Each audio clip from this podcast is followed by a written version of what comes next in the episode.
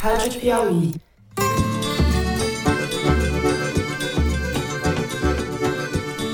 Olá, sejam muito bem-vindos ao Foro de Teresina, o podcast de política da revista Piauí. Não dá pra E o mim. calmante Esses pra caras cara? me tratando desse jeito não pode. Acabou. Ela faz o calmante da. Lutem! A nossa bandeira tá no topo do mundo. Eu, Fernando de Barros e Silva, na minha casa em São Paulo, tenho o prazer de conversar com os meus amigos José Roberto de Toledo, aqui pertinho. Opa, Toledo. Opa, Fernando. Opa, Thaís. Acabei de receber uma pesquisa interna do nosso partido e confirma a vantagem do presidente Lula em Minas. Tic-tac, tic-tac.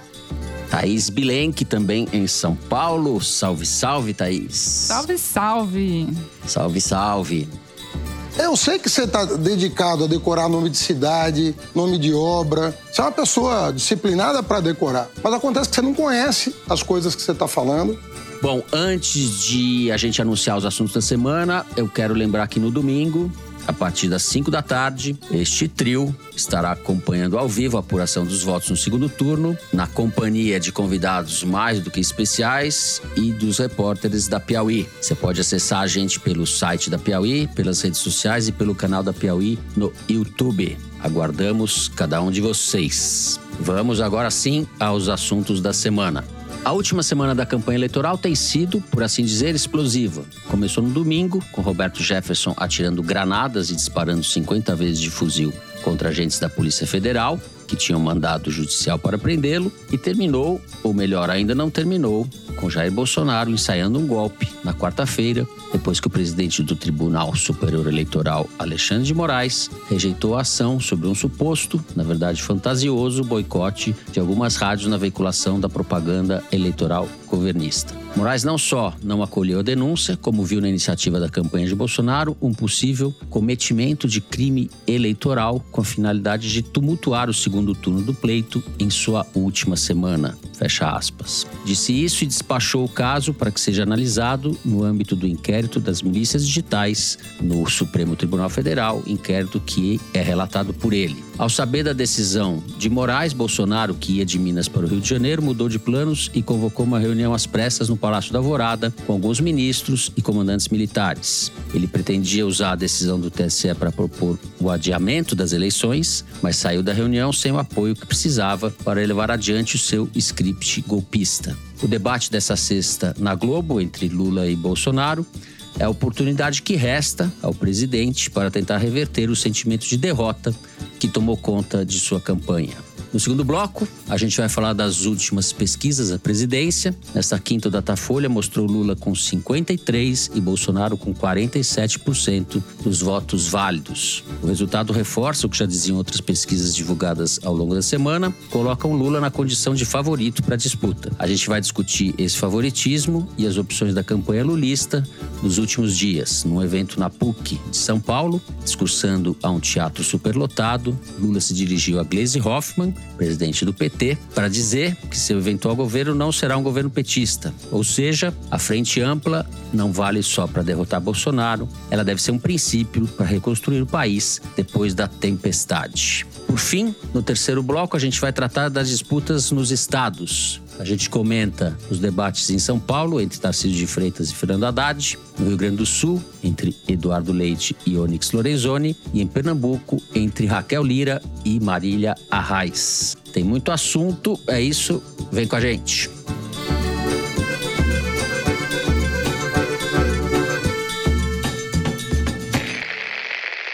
Muito bem, Thaís Bilenque, vamos começar com você. Bolsonaro, depois da reunião com os ministros e comandantes militares, na quarta-feira deu uma entrevista em que reiterava as críticas ao TSE, Alexandre de Moraes, e estava bem atônito, né? Ele estava um pouco perdido na, na entrevista e acompanhado só do ministro da Justiça e do Heleno Pequeno, como diz o Toledo. Passou uma sensação de desamparo, um pouco perdido, e contrariou ou, as expectativas, ou frustrou as expectativas de quem esperava que ele fosse anunciar algo mais bombástico. Qual é a sua apuração e a sua análise desse imbróglio? Até a- a- o assessor que fez o comunicado dessa entrevista às pressas fez um comunicado duvidoso, do tipo, tô confirmando, mas eu ainda vou confirmar, porque ninguém tava esperando.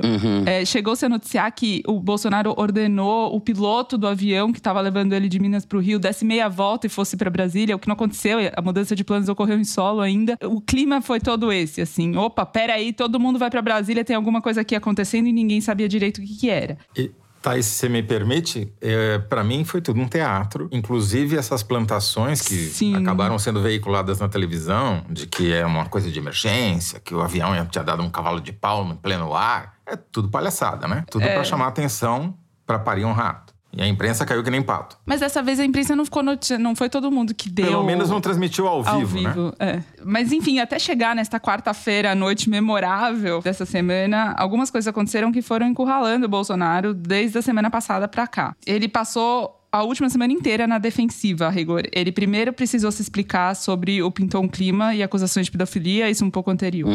Depois, ele precisou recuar em relação ao orçamento secreto, depois que a campanha do Lula começou a bater na tecla que chama Bolsolão e que é um enorme esquema de corrupção do próprio Bolsonaro. Então, o presidente foi pra televisão, foi pros microfones dizer que vai tentar derrubar, que ele perdeu poder com isso, enfim, precisou fazer um discurso diferente em relação ao orçamento secreto. E aí veio a notícia de que o Paulo Guedes estuda desindexar o salário mínimo e a aposentadoria da inflação, ou seja, que o Paulo Guedes gostaria de autorizar que os reajustes de salário mínimo e de aposentadorias possam ser feitos abaixo da inflação. E, e centrais sindicais correram para repassar números calculados de que, se isso tivesse acontecido desde 2002, no, primeiro, né, no ano da eleição do primeiro governo Lula, o salário mínimo que hoje está em 1.212 seria de 500 reais. Ou seja, criou-se todo um, um desespero em relação a isso. E aí, no domingo, vieram as granadas e os tiros de fuzil do Roberto Jefferson que o caso quebrou uma espinha dorsal do bolsonarismo, que é o apoio dele recebido pelos agentes de segurança pública. Atirar contra dois policiais federais deixou os bolsonaristas desnorteados. Segundo um assessor da campanha com quem eu falei, esse episódio quebrou o discurso de vitimização do Bolsonaro. E o Bolsonaro precisa dessa vitimização para, segundo esse assessor, preparar um terceiro turno, ou seja, preparar uma ofensiva em caso de derrota.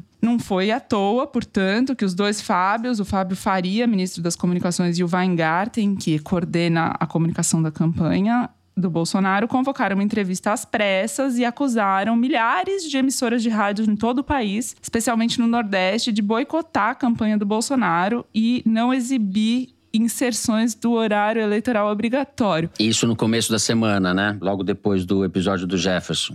Foi na segunda noite, 25 horas depois. 25 horas depois. O Alexandre de Moraes deu um prazo para eles apresentarem provas, chegaram as provas, e o Alexandre de Moraes deu uma decisão negando a investigação e desmoralizando totalmente a peça acusatória. Por exemplo, dizendo que se eram milhares de rádios, eles mandaram um exemplo de oito, e algumas tinham lá informações sobre o streaming das rádios, quer dizer, o que elas exibiam nos sites, e não nas frequências de rádio formalmente falando. Como se fosse pouco para o novelão, ainda por cima, um servidor do TSE, do Tribunal Superior Eleitoral, presidido pelo Alexandre de Moraes, é demitido e vai da sede da corte para a Polícia Federal dizer que foi demitido por motivação política. É um, um servidor que postava coisa contra o Lula nas redes sociais e trabalhava no TSE, dizendo que desde 2018 fazia denúncias sobre fragilidades das urnas eletrônicas, coisa que a direção do TSE nega enfaticamente. Aí sim é que o Bolsonaro então decide fazer uma paradinha de urgência em Brasília. Ele, nesse pronunciamento, fala que a Justiça Eleitoral dá tratamento diferenciado ao Lula e diz que não pode provar a participação do adversário nesse esquema e fica por isso mesmo. E ainda diz uma coisa assim, do tipo, eu esperava ter mais votos, não tive, é por causa do boicote. E fala ao longo do dia de quarta-feira que ele é vítima de um sistema, ou seja, realmente é um jeito de se vitimizar e se colocar como candidato anti-establishment, coisa que ele tentou em 2018 e que agora é muito diferente, porque ele é o presidente da República. Eu questionei o Weingarten é, sobre essa essas refutações, né, que foram feitas à denúncia. Você falou com o Weingarten? Eu falei com o Weingarten. Parabéns, Thaís. É, mas assim, na verdade, eles não respondem muito objetivamente o que. Não, parabéns que você tá aqui, Sam. Saudável. Ele só diz assim: temos absoluta certeza dos dados. Ele não, não responde objetivamente às as- aos questionamentos. É um Brasil paralelo. Eu, eu posso dar minha colherada nesse assunto especificamente? Por favor, José Roberto de É, eu só queria de- é, pontuar algumas coisas. Primeiro, que o relatório é totalmente falso. Falso. Né? Todas as checagens independentes, não estou falando da justiça eleitoral, do. Não, estou falando das checagens independentes que foram feitas por jornalistas, por especialistas, por engenheiros, mostram que é tudo mentira. Tudo. Absolutamente mentira. Não tem nada de verdade nisso. Só para entender como é que funciona. Quem é responsável pela divulgação das inserções de propaganda dos candidatos são os candidatos, são os partidos. Não é a justiça eleitoral que distribui a propaganda. Uhum. Os únicos entes responsáveis por fiscalizar se foi veiculado ou não são os partidos e as coligações. Não é a justiça eleitoral. Ou seja, toda campanha minimamente competente contrata uma empresa, tem a, a- maior do mercado, chama Boxnet, que fiscaliza se aquela inserção saiu como deveria sair naquela rádio, naquela televisão, naquele horário. Paga para isso. Esse relatório é diário, pra- porque, claro, você precisa saber no dia se o negócio entrou ou não entrou para você cobrar e so- sofrer sanções à empresa que não veiculou, a rádio ou a televisão. Então, de duas, uma. Ou a campanha do Bolsonaro é a campanha mais incompetente da história da humanidade, porque não fez esse monitoramento em tempo real diário, ou agiu de má fé, produziu um fato falso, um crime eleitoral, que é o que a suspeita do Alexandre de Moraes, que abriu uma Essa investigação. segunda opção, é isso. né? A gente aqui no foro acha que é a segunda opção. É isso. É, é nada além disso. Todo o resto é papagaiada. Toledo, vamos continuar com você a respeito do, episódio do que aconteceu no, no domingo. Então, tudo que a Thaís falou não só é verdade, como é muito importante. De fato, essas questões todas, principalmente na área econômica, eram muito relevantes. Agora, o episódio do Roberto Jefferson, eu acho que ninguém teve a dimensão do tamanho que ele teve. Vou dar só um número: dois. No domingo, as menções a Roberto Jefferson no Twitter foram 78% maiores do que as menções ao Flamengo no dia que o Flamengo foi campeão. Vocês não têm ideia do que é isso. Nunca a política supera o Flamengo e o futebol. Nunca. Então é um fato único. Esses do- dados do Twitter foi a Arquimedes que levantou. Se você pega nos grupos de WhatsApp, pegar os dados dos grupos públicos de WhatsApp que a Palver monitora. No domingo, a quantidade de menções ao Roberto Jefferson foram 145% maiores do que as menções a Auxílio Brasil e Crédito Consignado, que é o assunto dos grupos de WhatsApp. É muito mais importante do que a campanha eleitoral, inclusive. E se você pega o Google Trends, ou seja, o número de buscas por Roberto Jefferson, o nome Roberto Jefferson, no domingo, foi três vezes o número de buscas por Bolsonaro e quatro vezes o número de buscas por Lula. Foi um negócio sem precedentes. Na campanha inteira, primeiro ou segundo turno, nada chegou perto do que foi o Roberto Jefferson disparar 50 tiros contra quatro policiais federais e ser indiciado por tentativa de homicídio. Não existe nada na história do Brasil que se compare a um presidente de partido. É dono, né? Eu ia falar dono, mas aliado do presidente da República, que empregou o filho do presidente da República no próprio gabinete quando o cara tinha 18 anos, estudava no Rio de Janeiro, supostamente tinha um emprego em Brasília. O cara que entra no Palácio do Planalto dando tapinha na barriga do presidente, é fotografado fazendo isso. E esse cara dá 50 tiros na Polícia Federal que vai prendê-lo. Não tem nada assim. É é um fato sem precedentes. E o que aconteceu depois? Isso tinha um impacto tão grande na campanha que o Bolsonaro improvisou uma operação completamente fajuta para mudar de assunto e conseguiu. É inacreditável, mas ele conseguiu. Dois dias depois, a quantidade de citações por Justiça Eleitoral e Alexandre de Moraes, tanto nos grupos de WhatsApp quanto no Twitter, eram muito maiores do que por Roberto Jefferson. Não é pouco maior, 1.100% maior na quarta-feira as citações da Justiça Eleitoral de Alexandre de Moraes em relação a Roberto Jefferson. Então, ele fez uma operação estúpida, uma história que não tem pé nem cabeça, absolutamente mentirosa e conseguiu mudar o assunto. É isso que aconteceu. A despeito disso, ele está fragilizado. Porque a sucessão de acontecimentos, a começar pelas coisas, notícias da economia, principalmente por esse episódio do Roberto Jefferson, que você trouxe os números, e esse episódio agora dessa operação fajuta envolvendo a, as rádios, tumultuaram a campanha, né? Ele não conseguiu sair das cordas, aparentemente. A gente não sabe o que vai acontecer daqui até domingo. É isso, Thaís? Vamos, vamos concluir com você, então. É isso, vamos falar disso no segundo bloco, é, mas só deixando aqui uma, um aperitivo, um petisco. A ida do Bolsonaro para a Bahia, em tese, dois protetorados bolsonaristas na Bahia essa semana, foi a prova das dificuldades dele, porque ele pede voto para o Semineto, o Semineto se recusa a ir lá, num termômetro de popularidade de um candidato, que é não querer, ninguém querer aparecer no palanque dele. Mas tem uma, um ponto que, que eu acho que não é desprezível e a campanha do PT também não despreza, que é esse sprint final de fake news que, as campanhas do Bolsonaro fazem sempre, fizeram no primeiro e no segundo turno de 2018, fizeram no primeiro turno de 2022 e nada leva a acreditar que não farão no segundo turno de 2022 de novo, que é um disparo de, de fake news na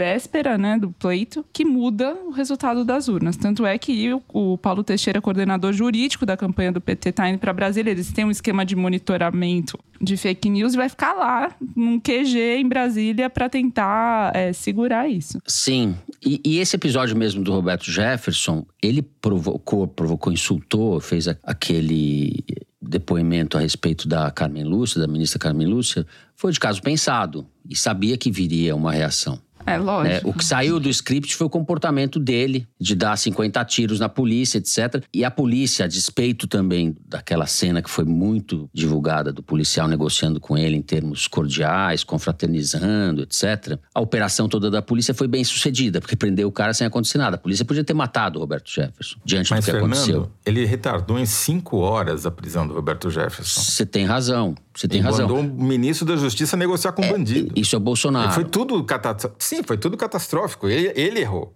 É, o Bolsonaro, é. o, o, Roberto Jefferson teve uma ejaculação precoce, tentou precipitar o golpe, e o Bolsonaro é, se lambuzou todo. Sem trocadilho. Eu só penso porque naquelas circunstâncias a polícia podia ter matado o Roberto Jefferson. Um policial podia ter morrido em primeiro lugar. Seria uma tragédia. E a polícia podia ter matado ele. Então, o saldo acabou sendo. É uma nota positiva para o comportamento da polícia na base, isso que eu estou falando. Não estou querendo ir além disso.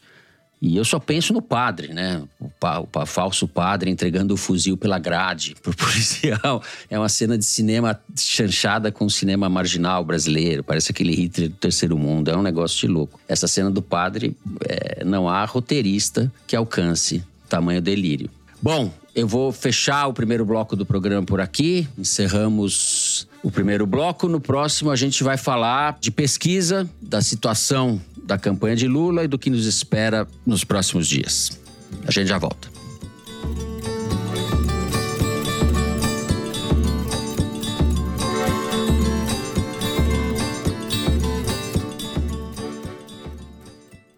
Para muita gente, a tecnologia está a um passo de substituir o trabalho dos seres humanos e com vantagens. Mas a Accenture pensa justamente o contrário. Que hoje a combinação da tecnologia com a criatividade e com o fator humano é o que é diferencial em todas as soluções. A tecnologia está aí disponível para tudo, mas se não tiver o olhar humano, o olhar de crescimento, o olhar de criatividade, essa solução não é diferenciada. Por isso que a gente quer combinar sempre as duas coisas. Este é o Rodolfo Echembar, presidente da Accenture para o Brasil e para a América Latina. Ele é um dos mais de 700 mil profissionais da consultoria que está presente em 50 países. São especialistas nas mais diversas áreas que unem tecnologia e criatividade para criar soluções inovadoras. Alguns exemplos de atuação da Accenture: a gente está ajudando uma empresa de transporte logístico a engajar caminhoneiros. A gente tem trabalhado junto com clientes para fazer planos de estratégicos para o aumento da sustentabilidade, porque a gente está usando tecnologia 5G com empresa automotiva para aumentar a acuracidade de toda a montagem de veículos de uma forma mais acertada. É assim que os times da Accenture trabalham com empresas, governos e organizações da sociedade civil para encontrar soluções para os maiores desafios do nosso tempo. Accenture, que vem a mudança.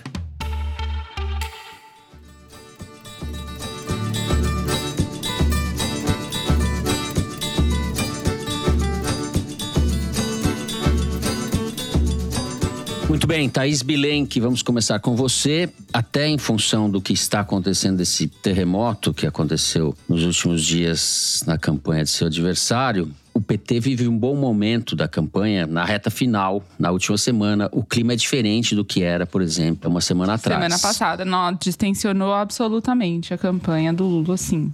Já tem até nego dando entrevista para revista como se fosse ministro. tem demais o que tá rolando agora. Mas é antes que o Toledo destrinche os números, fala um pouco do que você acha mais importante nesses últimos dias da campanha do Lula. Eu sei que você tem uma apuração sobre Minas Gerais também. Fernando, queria olhar o segundo turno como um todo rapidamente, né? Uhum. Foram quatro semanas de campanha. O Bolsonaro já esteve até esta quinta em 21 cidades, além de São Paulo e Brasília. Uhum. O Lula foi a 15 cidades, além de São Paulo. E eles repetiram sete cidades. Os dois foram as mesmas sete cidades, três delas em Minas. Por exemplo, o caso de Teófilo Otoni, onde a margem do Lula foi menor, mas onde o Zema teve uma votação muito melhor, na expectativa de o Zema conseguir converter alguns votos para o Bolsonaro. Isso só falando dos dois candidatos, porque candidatos a vice e apoiadores importantes como a Michelle ou a Simone Tebet de cada lado, enfim, tem gente em Minas das duas campanhas todos os dias durante o segundo turno quase inteiro. O Alckmin, é... né? O Alckmin, o Braga Neto tem feito campanha todo dia em Minas porque ele é mineiro, enfim. Minas Gerais se tornou o principal palco da disputa no segundo turno porque lá o Lula ganhou por 48 a 43,6% dos votos. Foi o único estado no Sudeste onde o Lula ganhou e onde o Bolsonaro conseguiu o apoio do governador Zema, reeleito no primeiro turno, e, portanto, criou uma expectativa de que o Bolsonaro poderia virar o jogo lá em Minas. Segundo a campanha do Bolsonaro, ele cresceu alguma coisa, mas não foi suficiente para virar os votos. Segundo a campanha do Lula, a diferença ampliou alguma coisa, um pouquinho na liderança do próprio Lula. Saiu uma pesquisa Quest em Minas Gerais nessa quinta-feira, apontando que a diferença que era de 4,4 pontos no primeiro turno, agora está em 5 pontos para o Lula. O Bolsonaro foi a oito cidades no estado, três vezes a BH. O Lula foi a cinco cidades, duas vezes em BH. BH é curioso as candidaturas presidenciais tiveram votação casada com as candidaturas estaduais. O desempenho do Bolsonaro foi igual ao do Zema na cidade e o desempenho do Lula foi igual ao do Calil na cidade, 46 a 42. Mas se o Bolsonaro obteve o apoio do Zema, o Lula agora conta com o empenho do prefeito de Belo Horizonte, que é o Fuad, que é do PSD, do Pacheco e do Alexandre Silveira, que também estão empenhados na eleição do Lula, e que era do PSDB, sempre foi aliado do Aécio, do Anastasia, o Fuad. Então, toda essa máquina está entrando em funcionamento a favor do Lula agora, no segundo turno, e não entrou no primeiro. O melhor exemplo para isso é dizer que o Fuad deu passe livre no domingo de votação para tirar a gente de casa e diminuir a abstenção, coisa que não aconteceu no primeiro turno. O Rodrigo Pacheco precisa que o Lula ganhe para continuar presidente do Senado. Se Bolsonaro ganhar, ele vai querer apoiar um candidato mais alinhado a ele. E o Pacheco usa as armas da guerra que se joga, que é o orçamento secreto que ele controla no Senado. Então, eles estão acionando suas prefeituras e políticos locais para fazer campanha para o Lula. Além de Minas, ambos apostaram nos segundos e terceiros maiores colégios eleitorais de São Paulo e Rio, por exemplo, São Gonçalo, os dois foram, Belfort uhum. Roxo é, e Guarulhos. Guarulhos, que é a segunda maior cidade do estado. As pessoas acham que é Campinas, muitas vezes. Guarulhos é maior que Campinas. Guarulhos hoje. é a segunda maior cidade do estado. O PT esperava um desempenho melhor, tanto do Haddad, que perdeu para o Tarcísio em Guarulhos, quanto do Lula, que perdeu por pouco, 45 a 43. E que era uma cidade que já votou com o PT, já deu deu resultados bem melhores para o PT em eleições passadas. Os dois, não à toa, tanto Lula quanto Bolsonaro fizeram campanha no segundo turno em Guarulhos. E o Lula foi a Campinas, que é o terceiro maior colégio eleitoral, agora com o apoio da Tebet, que teve um desempenho em São Paulo acima da média nacional. Ela fez 6% dos votos em São Paulo, 4% na média nacional. Em Campinas, por exemplo, é um lugar que a campanha do Lula tem grande expectativa de que ela consiga trazer votos indecisos e antipetistas até para a campanha para derrotar o Bolsonaro lá. Muito bem. Posto tudo isso no liquidificador, José Roberto de Toledo, o fato é que estamos chegando na reta final da campanha, poucos dias da eleição, com um quadro relativamente estável, né? Os números gerais estão estáveis. O Bolsonaro que acreditava poder diminuir essa distância, aparentemente não é o que está acontecendo. Não, não está. Houve uma mudança significativa de ânimo, mais do que uma mudança numérica, entre as duas primeiras semanas da campanha de segundo turno e essas duas últimas semanas. Nas duas primeiras semanas, havia sinais de que o Bolsonaro estava com condições de diminuir a diferença do Lula, embora isso ainda não tivesse muito claro nos números de intenção de voto, havia um indicador que era a melhora da avaliação dele, que foi muito significativa na passagem do primeiro turno para o começo do segundo turno. Cresceu muito a avaliação de ótimo e bom e diminuiu a avaliação de ruim e péssimo, e isso criou expectativa de que o Bolsonaro fosse chegar na reta final e nos últimos dias de campanha muito próximo do Lula. Como a gente sabe que ele tem um sprint de chegada mais forte do que o PT, né? Provou isso em 2018 no primeiro e no segundo turno. E a mesma coisa aconteceu no primeiro turno de 2022. Havia expectativa de que nessa reta final, nesse, nessa última corridinha, ele ultrapassasse o Lula. Porém, não foi isso que aconteceu. Desde duas semanas atrás, quando começou a história do Pintou um Clima, aquela demonstração do tiozão com tesão, mudou o quadro. E a avaliação positiva do governo parou de crescer e a avaliação negativa parou de cair. Então, o motor do crescimento do Bolsonaro, motor econômico, que sempre é o mais importante, parou de funcionar. E isso fez com que ele estabilizasse. Ao mesmo tempo, a campanha do Lula teve uma mudança de atitude, eu diria em dois aspectos. Primeiro, que o ânimo geral, que era, ó, nós estamos na frente, nós vamos ganhar, só falta um milhão e meio de votos, vamos esperar, né? vamos jogar parado que a gente ganha. É só não cometer erro. Essa estratégia se provou um desastre, porque começou a melhorar a avaliação do Bolsonaro, diminuir a diferença em algumas pesquisas, e aí um pânico se instaurou ali. E eles agiram. E, a meu ver, além de todas essas estratégias mais inteligentes do ponto de vista geográfico que a Thais acabou de descrever, focalizando onde precisava focalizar, que é no Sudeste, eles fizeram um discurso de esperança para os jovens. Porque a campanha do Lula só falava de passado. Só falava, não, porque eu fiz isso. Quando os, esses jovens tinham 10 anos de idade, 5 anos de idade, não tem a mínima ideia do que, que o Lula fez é, 10 anos atrás. Então, essa, remeter para o passado era um erro estratégico grave quando você quer atingir o eleitorado jovem. E eles mudaram o discurso, começaram a fazer é, sinalizações para esse eleitorado. O Lula foi ao Flow, que é um podcast mais popular, junto com o Podpah, do Brasil, que tem um público jovem, bateu todos os recordes do Bolsonaro de audiência no Flow. E o que, que aconteceu? Se você pega a pesquisa IPEC, que saiu na segunda-feira, os números gerais estão iguais, não mudou nada. Porém, se você pega os números por faixa etária, a única mudança que aconteceu fora da margem de erro foi justamente no eleitorado de 16 a 24 anos. O Lula oscilou de 53 para 59 e o Bolsonaro oscilou de 40 para 34, fora da margem de erro, mesmo considerando que a margem de erro para um segmento desse tamanho, que é uma parte é da amostra, é maior. Então, a diferença que era de 13 pontos passou a ser de 27, dobrou a diferença entre os jovens, de 16 a 24. E também aumentou um pouquinho no segmento imediatamente seguinte, que era de 25 a 34, que estava empatado, e o Lula agora está 50 a 44. Isso daí é muito bom por um outro motivo, além de óbvio, porque é, entre os idosos diminuiu a diferença. O Bolsonaro conseguiu apertar. Então compensou uma coisa, compensou a outra, nos números gerais ficou tudo igual. Mas tem uma grande vantagem para o Lula em você ter um eleitorado mais jovem porque a gente sabe que a abstenção entre os idosos é mais alta. E nesse segundo turno tende a ser ainda mais alta do que foi no primeiro, porque votar uhum. não vai ser prova de vida no segundo turno. Não precisa mais. O cara já fez a prova de vida no, no primeiro turno, então ele não precisa mais ir ao banco para provar que está vivo, para receber o salário, pensão, o que seja. Então,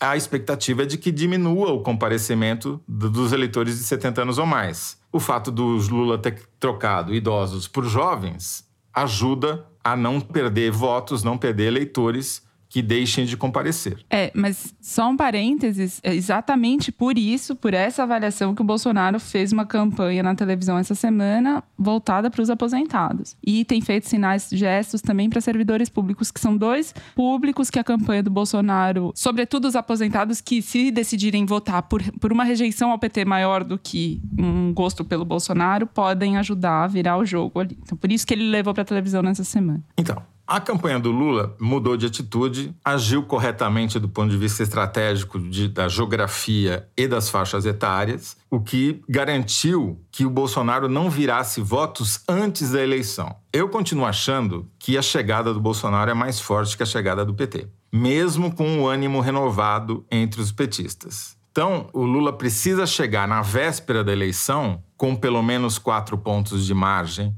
sobre o Bolsonaro para não ter surpresa. Né? E está conseguindo. Vamos ver as pesquisas. Nessa quinta-feira sair Datafolha, a gente vai gravar depois para comentar, daí vocês vão cortar esse pedaço e vão substituir pelo Datafolha. Bom, saiu o Datafolha na tarde desta quinta-feira, 53 a 47 em votos válidos para o Lula. Com isso, aumentou a diferença para seis pontos. Na pesquisa rodada anterior da semana passada estava dando 52,48. Em votos totais, 49 para Lula, 44 para Bolsonaro. Bolsonaro oscilou um ponto para baixo. O fato a destacar aqui é que o Datafolha ficou muito parecido com os outros institutos que já haviam saído essa semana. Esse aumento da distância acaba com uma impressão negativa que tinha ficado em semanas anteriores de que o Bolsonaro poderia estar encostando no Lula. Na verdade, ele manteve a, a distância. O que a gente viu também é que, embora tenha aumentado um pouco a diferença no Sudeste, não é o suficiente para Bolsonaro, nem de longe, conseguir tirar a enorme vantagem que o Lula abre no Nordeste. Também o Datafolha mostrou aquilo que a gente já tinha comentado sobre o IPEC, do crescimento do Lula entre os mais jovens, o que vai ser bom por conta da abstenção. Ainda não é a véspera, mas está chegando muito perto da data da eleição, com essa distância de cinco pontos nos votos totais, que é uma distância meio mágica, porque com cinco pontos, mesmo que hajam 3 milhões de votos a menos, né, por conta do crescimento da abstenção, e mesmo que haja um crescimento de votos brancos e nulos, se não houver transferência direta do Lula para o Bolsonaro, não tem como o Lula perder com cinco pontos de vantagem. Mesmo que a abstenção seja mais alta, que seja toda ela só de eleitores do, do Lula, mesmo que o, todos os votos brancos e nulos que haja a mais venham apenas de eleitores de Lula. Então, é um número que dá uma margem de segurança para a campanha é, do petista. Não existe garantia em eleição, ainda tem um debate pela frente, mas sem dúvida nenhuma foi uma boa notícia para o Lula. E daí a gente vai ver na véspera se de fato isso vai acontecer. Agora, a campanha do Lula foi bem e a campanha do Bolsonaro foi um desastre. Então a soma desses dois fatores, por incrível que pareça, foi zero não cresceu o Bolsonaro. Mas isso já é muita coisa, porque você chega na reta final com o Bolsonaro numa distância muito mais difícil de fechar do que se tivesse dois pontos, né? Porque vinha apertando, né? A sensação de que estava, a sensação não, as evidências de que estava apertando parou de, de acontecer isso. Tais mais alguma coisa, não? Sim, tem de muito importante para acontecer ainda é o debate na Globo na sexta-feira, depois que a gente já tiver ido ao ar. O que eu conversei na campanha do Lula em relação a isso é o desempenho do Lula nos outros debates a gente já comentou, né? Ele perdeu o controle, caiu em provocação. O que a campanha do Lula fala assim, não dá para subestimar mais o Bolsonaro, no sentido de que ele usa mentiras que são muito absurdamente descaradas, que deixam o Lula muito indignado porque são absurdamente descaradas. Então acho que eles estão tentando reagir diferentemente dessa técnica, dessa tática do É fácil, do... né, Thaís? É só mandar o Bolsonaro e visitar o amigo dele em Bangu 8 que deu 50 tiros na Polícia Federal. É fácil. Qualquer coisa que o Bolsonaro falar, é só responder isso. Toledo já está dando. Já está dando a letra. Vamos ver o Toledo lá na, em Bangu nos estúdios do Projac. lá de dentro. lá de dentro, exato. Contanto que o amigo que você vai visitar no Bangu outro não seja eu, Zé, o resto tá tudo certo. Não, eu, tô, eu não vou visitar. Tô, dependendo do resultado, tô... vou fazer companhia pro Roberto Chefe. Então tá bom, gente. Vamos encerrando o segundo bloco do programa por aqui. Vamos direto para o número da semana, estatística retirada da seção Igualdades do site da Piauí. Diga lá, Mari Faria. Fernando, o número da semana é 78. Em Atalaia do Norte, Amazonas, local onde o indigenista brasileiro Bruno Pereira e o jornalista britânico Don Phillips foram assassinados, 78% dos eleitores votaram em Lula e 17% em Bolsonaro. E nos 10 municípios com maior proporção de famílias beneficiárias do Auxílio Brasil, quem venceu o primeiro turno também foi Lula e não Bolsonaro. Para além dos resultados gerais do primeiro turno em estados e municípios, olhar os números por cidade, zona e até sessão eleitoral permite compreender melhor algumas dinâmicas dessa eleição. E é isso que faz o Igualdades dessa semana, com dados oficiais do TSE compilados pelo Pindograma, site de jornalismo de dados é interessante, né, ver o desempenho de Atalaia do Norte. A gente passou tanto tempo falando de lá e com gente de lá e, e essa semana mesmo saiu uma notícia de que o mandante do assassinato dos dois foi para prisão domiciliar em Manaus. O Amazonas é um estado muito curioso, porque o interior é lulista há muitos anos, há muitas eleições, e Manaus uhum. se tornou uma cidade bolsonarista. Apesar de tudo, né? Bom, a gente encerra o número da semana por aqui. No próximo bloco, nós vamos falar das disputas nos estados. Governo de São Paulo, Pernambuco, Rio Grande do Sul. Teve debate, vamos comentar. A gente já volta.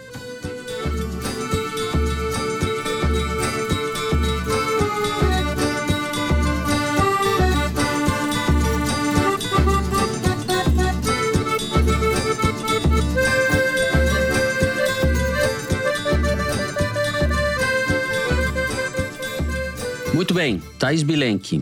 Estamos aqui gravando na madrugada, depois de ter visto o debate entre Fernando Haddad e Tarcísio de Freitas. O episódio tão esperado ou tão falado nas redes sociais a respeito do assassinato do rapaz em Paraisópolis, na favela de Paraisópolis, e do atentado que não houve e que a campanha de Tarcísio de Freitas tentou simular, esse assunto apareceu só no final do debate, no terceiro bloco, perto da meia-noite. A minha impressão foi que não fez muito efeito. Eu queria saber o que você achou do debate e se você acha que esse assunto muda, pode mudar alguma coisa. É, os aliados do Haddad e o pessoal que estava na preparação com ele não, não entenderam por que, que demorou tanto para o Haddad entrar nesse assunto. Eles estavam já se levantando da cadeira. Tinha até um site que a campanha fez exatamente para esse debate, para o Haddad fazer menção ao caso de Paraisópolis, mas a outros casos também que ele mencionou ao longo do debate. E acabou ficando para o final mesmo, num, num, bloco engessado por perguntas temáticas. É, ele entrou, era uma é... pergunta sobre violência contra a mulher, era a pergunta, né? Era o bloco. Exatamente. Exatamente. Eu achei que ele fez um ótimo gancho ali, viu?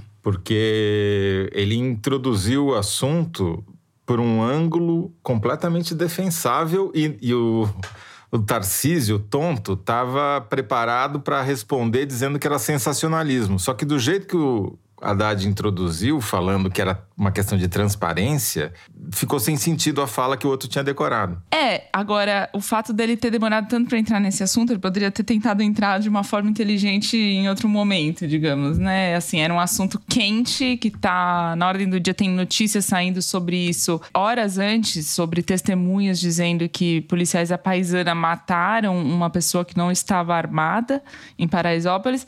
Enfim, era um assunto muito quente que por uma razão que a própria campanha não soube explicar, o Haddad deixou para o final. Eu sempre tendo a achar que esse horário só nós e, e as classes não, proprietárias estão acordadas. As audiências a, têm sido muito altas nos é, debates. A classe Até operária o debate da acordada. Band tem dado 15 pontos, tem sido muito hum. alto. Só retomando então um pouco como foi o bloco antes da chegada do tema de Paraisópolis. Uma coisa que me chamou a atenção é que eles pareciam que estavam uniformizados, né? Os dois usando ternos azul, cinzas azulados, camisa branca sem gravata e sapato marrom assim, impressionante a coincidência da, do figurino. Em todos os blocos, os temas muito nacionalizados, e no primeiro bloco, o Haddad conseguiu fazer o Tarcísio se explicar várias vezes sobre é, o transporte de oxigênio para Manaus durante a pandemia. O Tarcísio tentou provocar o Haddad também em relação ao MST, fez lá a decoreba que o Tarcísio faz de números, nomes, linhas de metrô, enfim. E até também uma resposta esquisita que me chamou a atenção sobre o consignado para os beneficiários do Auxílio Brasil, dizendo que se, se o consignado não fosse bom, não teria sido judicializado. O Haddad abordou em vários momentos, indiretamente, a questão de o Tarcísio ser carioca, primeiro falando de biscoito e bolacha, apertou ele sobre quantos quilômetros tem a Avenida Sapopemba, a maior de São Paulo, mas a hora em que ele falou disso de uma maneira mais séria foi justamente na hora de Paraisópolis, fazendo um link com a proposta que o Tarcísio formalmente nega de acabar com a Secretaria de Segurança Pública, dizendo: olha, apagar a prova para proteger pessoas, que foi a justificativa que o Tarcísio deu para essa ordem da campanha para o cinegrafista da Jovem Pan, isso é crime. E aqui não é o Rio de Janeiro. Deu no que, lá deu no que deu, aqui não vai funcionar. O Tarcísio esboçou vários contra-ataques às ofensivas do Haddad. E uma delas, na campanha do Haddad, chegou a despertar alguma apreensão, mas o Tarcísio não insistiu. Foi quando ele diz pro Haddad: você só fala do Bolsonaro, que fixação é essa? É, supera, né? Supera. Supera 2018, era uma referência à eleição de 2018, quando o Haddad pede pro Bolsonaro, que é um fantasma ruim pro Haddad para ser abordado aqui em São Paulo e que ele só deixou no ar, né? Ele não, ele não usou isso uhum. para tentar desestabilizar ou qualquer coisa assim o Haddad. É, ele, ele falou de passagem, né? Uma vez ali, mas essas coisas ficam marcadas também. Eu acho que às vezes uma colocação de passagem uma, feita uma vez só tem mais efeito do que uma coisa que você fica repetida. repisando que entra num, numa espécie de piloto automático. José Roberto de Toledo, não sabemos se pesquisa, se, se, o debate vai ter impacto, inclusive porque não temos pesquisa de véspera, né? A gente não teve pesquisa para governador de São Paulo nos últimos dois dias. Mas tivemos o Datafolha Nacional, que tem o recorte de São Paulo. Isso quer dizer alguma coisa? Então, essa pesquisa da Datafolha mostrou 49 e 43 para o Bolsonaro no estado, o que é meio uma proxy da eleição de governador, porque tem uma superposição muito grande, superior a 90% do voto do Haddad com o Lula e do voto do Bolsonaro com o Tarcísio de Freitas. Como o, havia uma distância maior entre o Haddad e o Tarcísio no Datafolha do que no IPEC, o IPEC de terça-feira mostrou apenas três pontos. Tá Estão empatados dentro da margem de erro entre Tarcísio e Haddad. Esse dado do Datafolha não é ruim para o Haddad, na minha opinião. Eu acho que coloca ele no jogo. Eu não acho que a eleição em São Paulo esteja decidida, não, porque esse movimento final do eleitor saindo do Tarcísio pode acabar beneficiando o Haddad. Na Grande São Paulo, o Haddad já está na frente, inclusive. É, no interior que o Tarcísio se recupera na Grande Matão. É que a vantagem do Tarcísio na Grande Matão é maior do que a vantagem que o Haddad tem na Grande São Paulo sobre o Tarcísio, entendeu? Na minha opinião, o Haddad foi muito melhor que o Tarcísio. Primeiro, que ele caracterizou muito bem caracterizado o Tarcísio como um paraquedista sem compromisso nenhum com o Estado de São Paulo, que chegou faz seis meses, não tem casa, não tem história, e que se perder a eleição vai voltar para outro lugar, que não tem nada a ver com São Paulo. Ele é um, um enxerto aqui, é uma excrescência. E segundo, caracterizou também como um cara que só decora, e porque isso é o Tarcísio, ele é um decorador, né? em todos os sentidos decora e, e, tem um papel decorativo, porque ele, ele falou mais do Bolsonaro do que do, de São Paulo. Né? Ele fez o contrário do que foi o outro debate, quando o Haddad nacionalizou, trouxe o Lula. Dessa vez o Lula não apareceu, apareceu mais pela boca do Tarcísio do que pela boca do Haddad, e o Bolsonaro foi o grande personagem, tanto do Haddad quanto do Tarcísio. Além disso, foi um debate muito mais agressivo do que havia sido o primeiro debate da Band. Aquela cordialidade eh, eles abandonaram, viram que não ia levar nada, os dois estavam precisando ser mais agressivos. O Haddad usou muito melhor o tempo, sempre ficou com a última palavra, deixou o Tarcísio falar, falar aquela lista de projetos e promessas de coisas que ele vai fazer, mas não fez enquanto podia ter feito. E eu acho que tem um outro problema que é muito pior do Tarcísio: ninguém entende o que ele fala é tudo uma decoreba tão grande que, e uma enxurrada num fluxo de informações que é impossível você guardar o que ele falou. Um monte de frase, um monte de. Parece um aluno bem aplicado. Realmente não dá, não dá, não passa confiança, não passa que ele domina aquele negócio. Parece que ele decorou realmente. Eu acho que o Haddad fez uma opção que eu não sei se foi boa ou ruim, as urnas vão dizer, de não trazer o Lula para a eleição eu acho que claramente ele fez isso de caso pensado, provavelmente achando que ele tem uma rejeição menor do que o Lula no interior de São Paulo e ele precisava agradar esse eleitor e falar do Lula ia dificultar o trabalho dele. Acho que deve ter sido esse o cálculo, é a única explicação que eu imagino. É esse, sim. Né? Então eu vejo, eu acho que o Haddad está no páreo, sim. Acho que o, a campanha do Tarcísio é, acusou o golpe. Aquele começo do Tarcísio foi desastroso desastroso. É, ele começa se defendendo, não, né? Ele Deixa trouxe assuntos que o Haddad não trouxe. E aí fala de todos os problemas é, dele. As pessoas é. podiam não, nem saber do que ele estava falando e ele comunicou. Ele avisou tudo que ele falou. Olha, eu falei que eu ia... Não, não vou acabar com... Enfim, é um erro de estratégia básico, assim, coisa de principiante. É, para quem não viu, assim, na primeira fala do Tarcísio, ele começa dizendo: deixa eu esclarecer algumas fake news. E daí ele começa a dizer várias acusações, por exemplo, a privatização da Sabesp, que ele vai aumentar o preço da água no Estado. Ele já começa se defendendo. Então, a pessoa que não, não, não tinha associado uma coisa a outra passa a associar, né? É. E, e, e para terminar, o Haddad caracterizou muito bem, na minha opinião, a história do crime que foi cometido pela campanha do Tarcísio, eliminando provas de um assassinato. Inclusive, ele deixa ali aberto, é muito tênue, mas ele abre a possibilidade de o Tarcísio responder criminalmente por isso e até ser caçado se viesse eleito.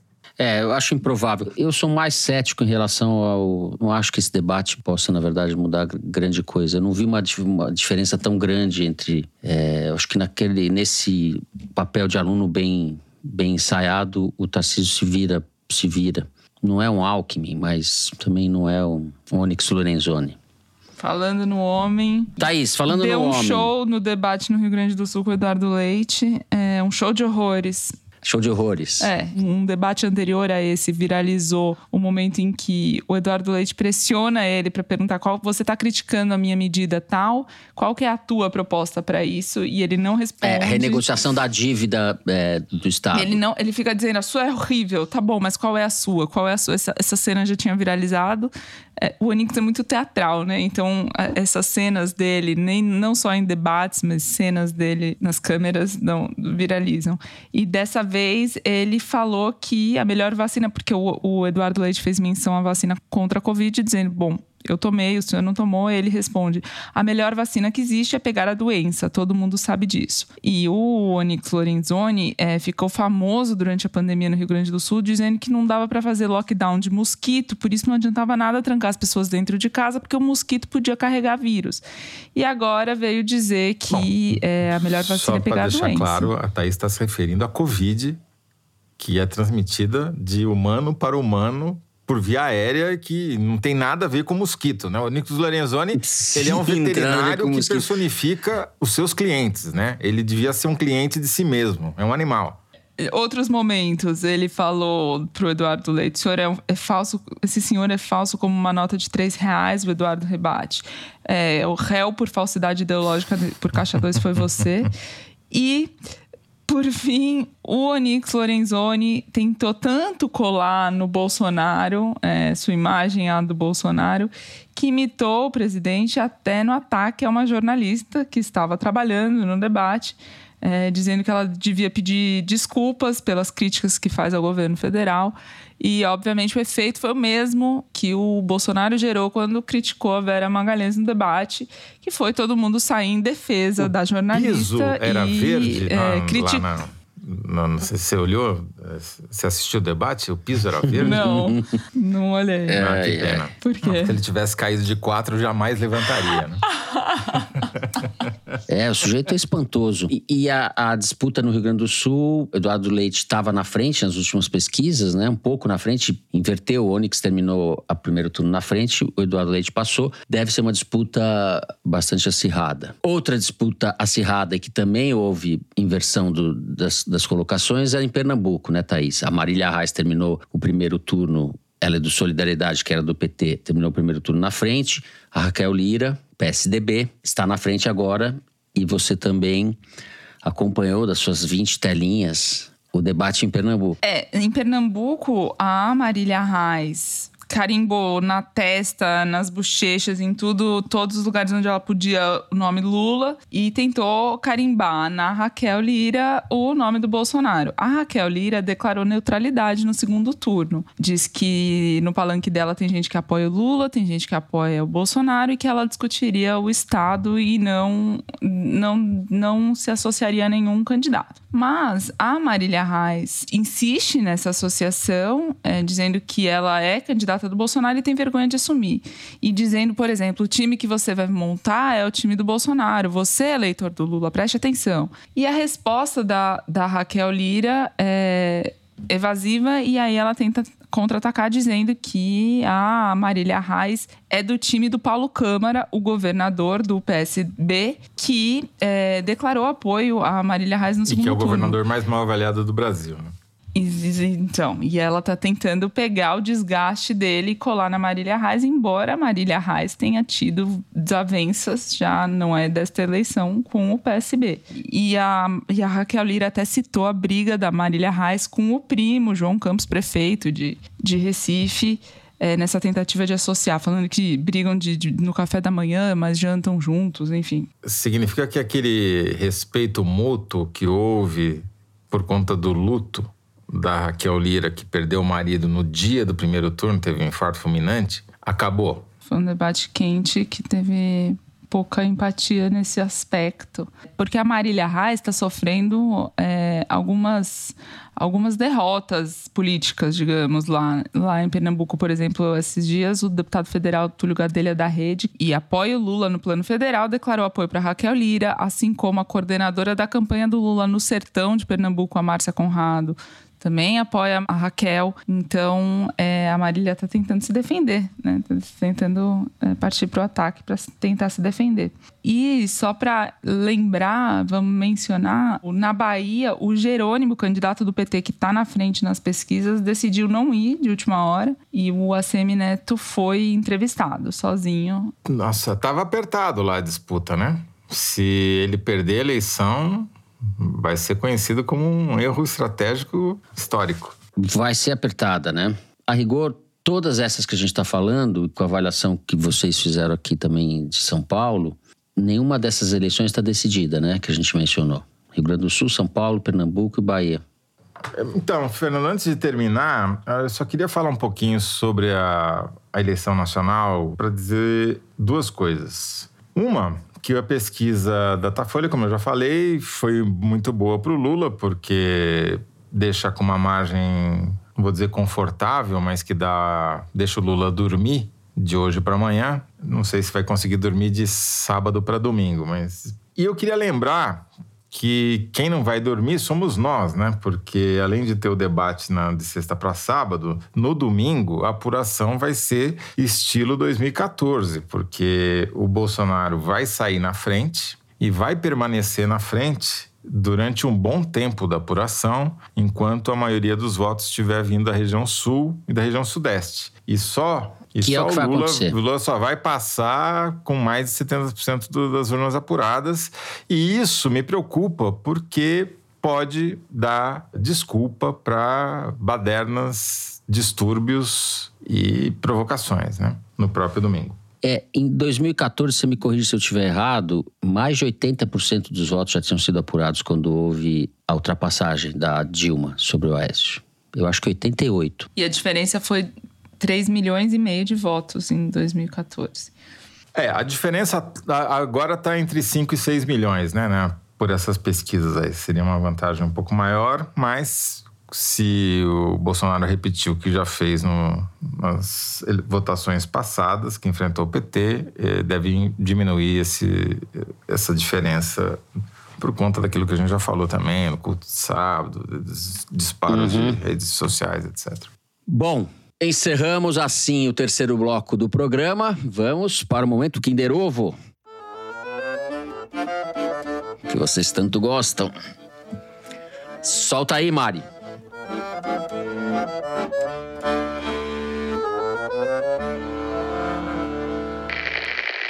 Vendo as reportagens, o povo da Venezuela praticamente invadindo o Brasil, correndo de uma guerra sangrenta, de uma guerra suja, de fome. A gente a gente não quer um Brasil desse, cara. O Brasil está num caminho tão maravilhoso. O Brasil hoje é a décima potência do mundo. Trata de um bilhão de pessoas com o agronegócio do Brasil, porque precisa e necessita do agronegócio aqui do nosso Brasil.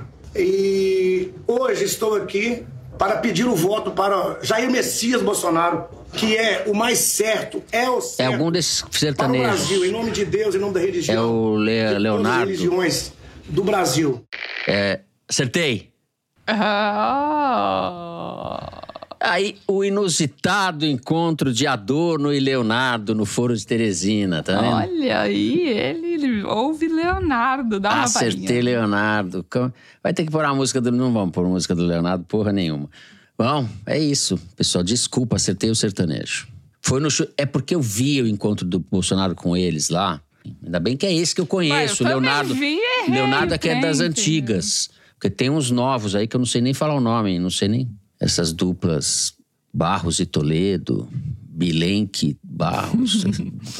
Então é isso, o cantor Leonardo, em pronunciamento no Palácio da Alvorada, com cantores sertanejos que declararam apoio ao presidente Bolsonaro. É isso. Bom, vou passar a palavra para o Toledo, que vai falar mais um pouco dos convidados do Festival Piauí de Jornalismo, que acontece nos dias 3 e 4 de dezembro na Cinemateca Brasileira, em São Paulo. Curadoria do Toledo. Diga lá. Bom, eu vou aproveitando o gancho do golpismo, falar de uma convidada muito especial que vem para o Festival Piauí, que é a Júlia Gavarretti, que é jornalista do jornal El Faro de El Salvador. A Júlia, que além de ser muito corajosa, porque continua atuando apesar das perseguições do governo lá em El Salvador, continua morando lá, ela foi a primeira vítima de espionagem, não apenas por drone, mas também de invasão do celular dela por um software chamado Pegasus, que é usado por governos para investigar os seus cidadãos. Obviamente, governos autoritários, né? É um, é um programa criado em Israel, não é isso? É um programa israelense. Então a Júlia vai contar pra gente o que é fazer jornalismo sob um governo que está se tornando uma autocracia, como é o caso do governo de El Salvador. Teremos muito a aprender com ela. Genial. Muito bem. Vocês podem se informar sobre ingressos no site da Piauí. Já está tudo à venda, com desconto para os assinantes. A gente espera vocês lá. Eu vou então por Correio Elegante. A gente já está chegando no- na fase final e veja só esse Correio Elegante.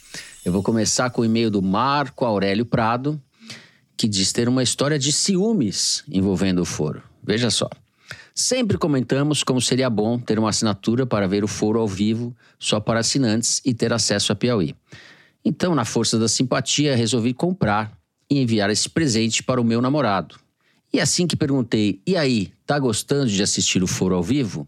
O presente motivado pela paixão recebeu um golpe. O único comentário que ele fez foi o seguinte: Como este José Roberto de Toledo é charmoso e sexy. Como é que é? Como este José Roberto de Toledo é charmoso e sexy. Eu, eu acho que eles se enganaram, hein? Ah, Toledo, é você mesmo. Ó, continua aqui. Eu, eu fiquei tão empolgado aqui com esse comentário que eu até parei. Camaradas de foro, nada contra o Zé, muito pelo contrário. Mas a primeira reação ao presente apaixonado tinha de ser o despertar de ciúmes deste excelente analista político e quase otimista da realidade brasileira em ruínas? Pontos de interrogação. O ouvinte do foro poderia ser preservado deste golpe, afinal já temos sofrido tantos golpes no país nesses tempos desastrosos e horripilantes. Agora não consigo mais escutar o foro sem pensar que, apesar do ciúminho, preciso apresentar o Zé pro meu namorado urgentemente para aca- para acabar com essa fantasia. Vocês brilham, Thaís brilha muito, Thaís brilha muito. Obrigado por produzir resistência a este inferno político atual. E que seja sempre uma resistência sexy. Manda um salve pro meu namorado, Zé. Ele se chama Fernando. Também tá com cara de armação, né? O Resistência Fernando. sexy. Dois. Fernandos na mesma história. Eu vou chamar o Fábio Weingarten para denunciar Weingarten, vocês. é, exato. Minha solidariedade, Marco. Ai, gente, genial. Ai, ai. Como disse a Rosana Herman, e o skincare deste homem? As pessoas já descobriram onde ele mora, tem fila pra pegar autógrafo, tirar selfie com ele, dobra o quarteirão. É, tem fila Quando ele de desce pra padaria- Araponga aqui, isso sim. Ele desce pra padaria, tem que ir com os seguranças escoltando, porque não é, Thaís? É, mas a Renata, gente, a Renata é o concurso. Exato. é. Vamos lá. Se o correio começou pelo Toledo, a Mari me passou um recado que fala do Fernando. Um Opa. e-mail enviado pelo Bernardo Araújo. Como o Fernando terminou o último programa com um abianto e busca por exílio, se precisar, a gente recebe ele aqui em Montreal, no Canadá, ok? Uau. Faz dois meses que eu, minha esposa e filhos chegamos nas terras frias e francesas do norte da América do Norte. E entre podcasts para aprender francês, continuo sem perder um episódio do Foro. Bom, mas é porque no Foro se aprende francês também, né, Bernardo? Pedro, meu pequeno Bien de sûr. 5 anos, adora quando começa o tema de abertura e já começa a dançar. E nunca deixa de comentar sobre o sotaque paulista da Thais Bilenque, a quem se refere sempre com um nome e sobrenome. Obrigado por continuar trazendo coisas nem sempre boas, nem sempre novas, mas sempre muito bem apresentadas e com bom humor também para nós, expatriados e esquerdistas, mas não menos patriotas. E mandem, por favor, um beijo para a turma do Foro da Prata, nosso grupo de arquitetos comunistas da turma de 2003 da Federal de Minas. Um beijo, ai! Bernardo, ó que eu vou aceitar esse convite. Não, se convida assim, pessoa para ir para Montreal. Se tiver que me exilar, eu vou pensar, estou pensando seriamente no seu convite, viu? Bernardo, Obrigado, um abraço para vocês. Muito legal. E vamos todos para Montreal, dependendo do resultado da eleição. E vamos criar em Montreal o Foro da Lata. Forró de Teresina. Temos aqui um e-mail da Yara Chacon. Salve, salve, equipe do Foro. Me chamo Yara e vos falo direto do Olho do Furacão, Brasília. Em 2018, o segundo turno caiu no dia do meu aniversário e claramente os ventos não foram favoráveis para mim, ou melhor, para o Brasil. Esperei um presente e recebi um péssimo presságio. Desta vez, meu aniversário cai na sexta, logo antes das eleições, dia em que vocês publicam o foro. E queria pedir uma torcida para que dessa vez meu presente seja diferente, porque ainda que não seja, pelo menos recebi um parabéns do meu podcast preferido. Até mais, nos vemos do outro lado. Sem dúvida nenhuma, Yara, nos veremos do outro lado e um bom e feliz aniversário não só para você, mas para todos nós, né? Muito bem. A vida é isso mesmo que você tá dizendo, são, é, é feita de pequenas alegrias. Então, feliz aniversário. Cada vez menores, eu diria. Muito bem. Assim, vamos terminando o programa de hoje. Se você gostou, não deixa de seguir a gente e dar five stars no Spotify. Segue a gente no Apple Podcast, na Amazon Music, favorita no Deezer e se inscreva no Google Podcast, no Cashbox e no YouTube. Assim você fica sabendo das novidades, dos episódios especiais, das edições extras. O Foro de Teresina é uma produção da Rádio Novelo para a revista Piauí, com a coordenação geral da Evelyn Argenta. A direção é da Mari Faria, a produção é do Marcos Amoroso. O apoio de produção é da Cláudia Holanda, a edição é da Evelyn Argenta e da Natália Silva. A finalização e a mixagem são do João Jabassi, que também é o intérprete da nossa melodia tema, composta por Vânia Salles e Beto Boreno. A Mari Faria também edita os vídeos do Foro Privilegiado, teaser que vai ao ar nas redes da Piauí. A nossa coordenação digital é feita pela Juliana Jäger e pela Fecris Vasconcelos. A checagem do programa é do João Felipe Carvalho, a ilustração no site do Fernando Carval. O foro foi gravado nas nossas casas e eu me despeço dos meus amigos José Roberto de Toledo. Tchau, Toledo. Tchau, Fernando. Tchau, Thaís. E você que está nos ouvindo, se está nos ouvindo, talvez seja um bom presságio de que o caquistogolpe deu errado, né? Porque os caras são tão ruins que nem golpe eles conseguem armar. Muito bem, tchau, Thaís. É porque a Rádio Piauí é, tava lá entre os- as rádios que boicotaram o Bolsonaro na lista dele do TSE. Tchau, Fernando. A Tchau, gente faz propaganda toda semana deles, né? dos feitos. É isso, gente. Bom voto a todos. Nos vemos no domingo, agora, às 5 da tarde. E semana que vem tem foro também. Óbvio, óbvio né, Zé? Esperamos Óbvio que. você que tá dizendo. Eu tenho É, grande nada é esperança de que óbvio sim, né? Mas, enfim, vai saber, né? Exato. Gente, boa semana. A gente se vê no domingo, logo ali. Até mais.